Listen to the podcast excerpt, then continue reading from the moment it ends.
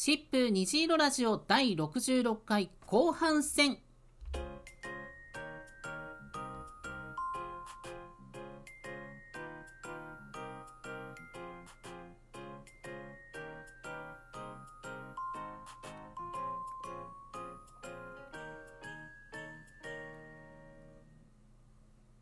改めましてこんにちは。シップスタッフのあずきです。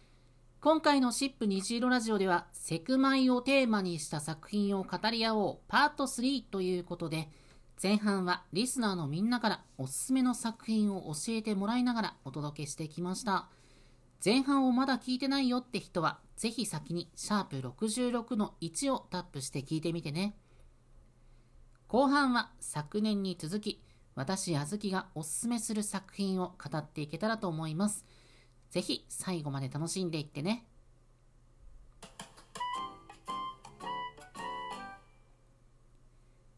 今回紹介するのは全部漫画で3作品。まずは、昨日何食べたや大奥でおなじみ、吉永文さんの新作漫画、玉木とあまね。5本の短編を通して、好きの形が様々な時代、様々な関係性で描かれた作品です。その中には、同性間の恋愛感情やシスターフット、かけがえのない絆も含まれていて、同性愛自体は主軸ではないけど、このラジオを聴いてるみんなにはきっと刺さると思うから紹介するね。前半でも話した通り、吉永文さんの作品の中で同性愛は欠かせない要素なのね。その中でもこの作品に関しては特に同性愛がそれこそ恋愛を抜きにした家族や友達への好きも含めてすごくフラットに描かれてたのが印象的だった。人の数だけ人間関係もあって好きっていう感情の形もそれぞれが唯一無二だと思うんだけどじゃあ私の好きって私にとっての好きって一体何？この人を好きだという時にもう少し言葉を尽くすとどんなことが言えるんだろうって考えさせられるんじゃないかな。あと、玉木も天音も登場人物の名前で、実は作品全体を流れる一本のテーマに関係する文字が使われてるんだけど、どっちもユニセックスなニュアンスの名前で、ストーリーごとに性別がシャッフルされるっていうのも特徴。どのストーリーも短編とは思えないほど重厚で、一本一本情緒がぐっちゃぐちゃにされること間違いなし。でも、読み終えた時には、すっと気持ちが軽くなるはずだよ。いや、これはね、いつか映像化してほしい。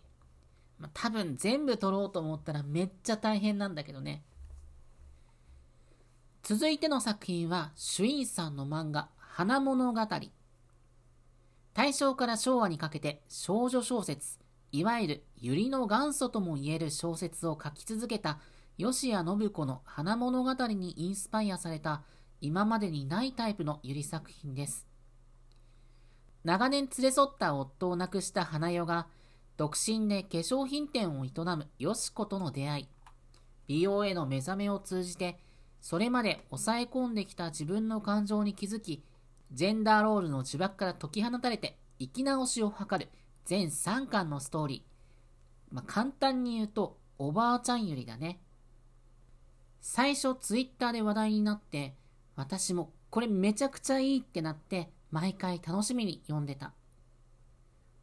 回を追うごとに、花代さんの表情がどんどん豊かに明るく変化していくのがとにかく可愛らしいの。やりたくても我慢してきたことを次々に実現させていくし、かといって我慢させられてきた過去を恨むこともなく、大事な家族にも変わらない愛情を注ぎながら歩んでいく姿っていうのはとってもまっすぐで素敵。人間はいくつになったって生き直せるし、いくつになったって新しい出会いは人生に彩りを与えるっていうことがよくわかるよね。個人的な推しキャラは花代さんの孫娘。花代さんの変化を決して否定することなくサポートしてくれてて、なんかお友達同士みたいな関係がいいなって思った。気になったらぜひ読んでみてね。最後に紹介するのは、町田さんの漫画、春と青のお弁当箱。おしゃれよりも趣味がモットーのオタク女子27歳の春が料理が得意で明るい性格のお姉、青と出会い、意気投合し、勢いでルームシェアをスタートさせます。同居のルールはお弁当を作り合うこと。生活力の背の字もなかった春も奮闘し、互いにどこか生きづらさを抱えてきた二人は、そのうちに不思議な連帯感を生んでいきます。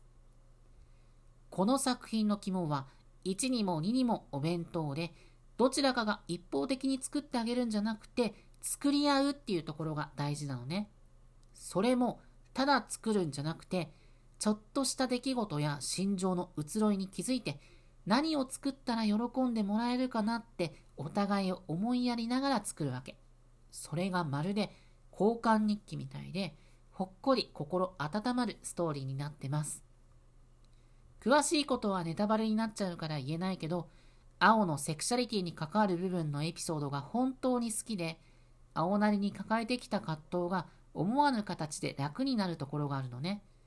いや、スマホで読んでるんだけど、そこのセリフは私思わずスクショしたよね。作りたい女と食べたい女が好きな人は、春と青のお弁当箱もきっと楽しく読めるはず。LINE 漫画で読めるから、ぜひ探してみてほしいな。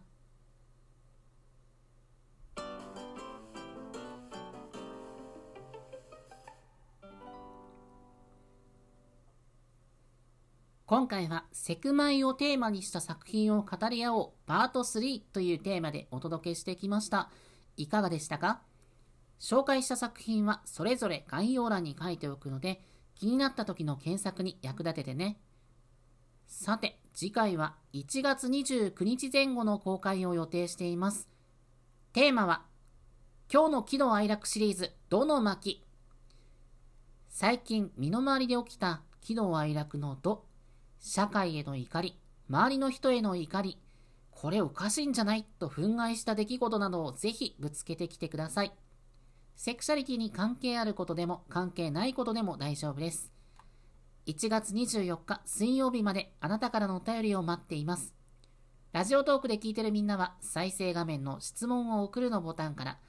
Spotify で聞いてるみんなはトップページにある概要欄のリンクからアクセスしてね。その他にも、シップ虹色ラジオでは特に期限を設けず、リスナーのあなたからのお便りを募集しています。毎回冒頭で紹介するような、私、あずきに聞いてみたい簡単な質問や番組の感想、セクシャリティに関わるお悩み相談、何でも構いません。番組内で読めるものはなるべく読んでいくので、読まれたくないお便りには読まないでって書いておいてね。というわけで、シップ虹色ラジオ第66回の配信はここまで。最後まで聞いてくれてありがとう。次回の放送をお楽しみに。必ずまた会いましょう。それまで絶対生きようね。お相手はシップスタッフのあずきでした。バイバイ。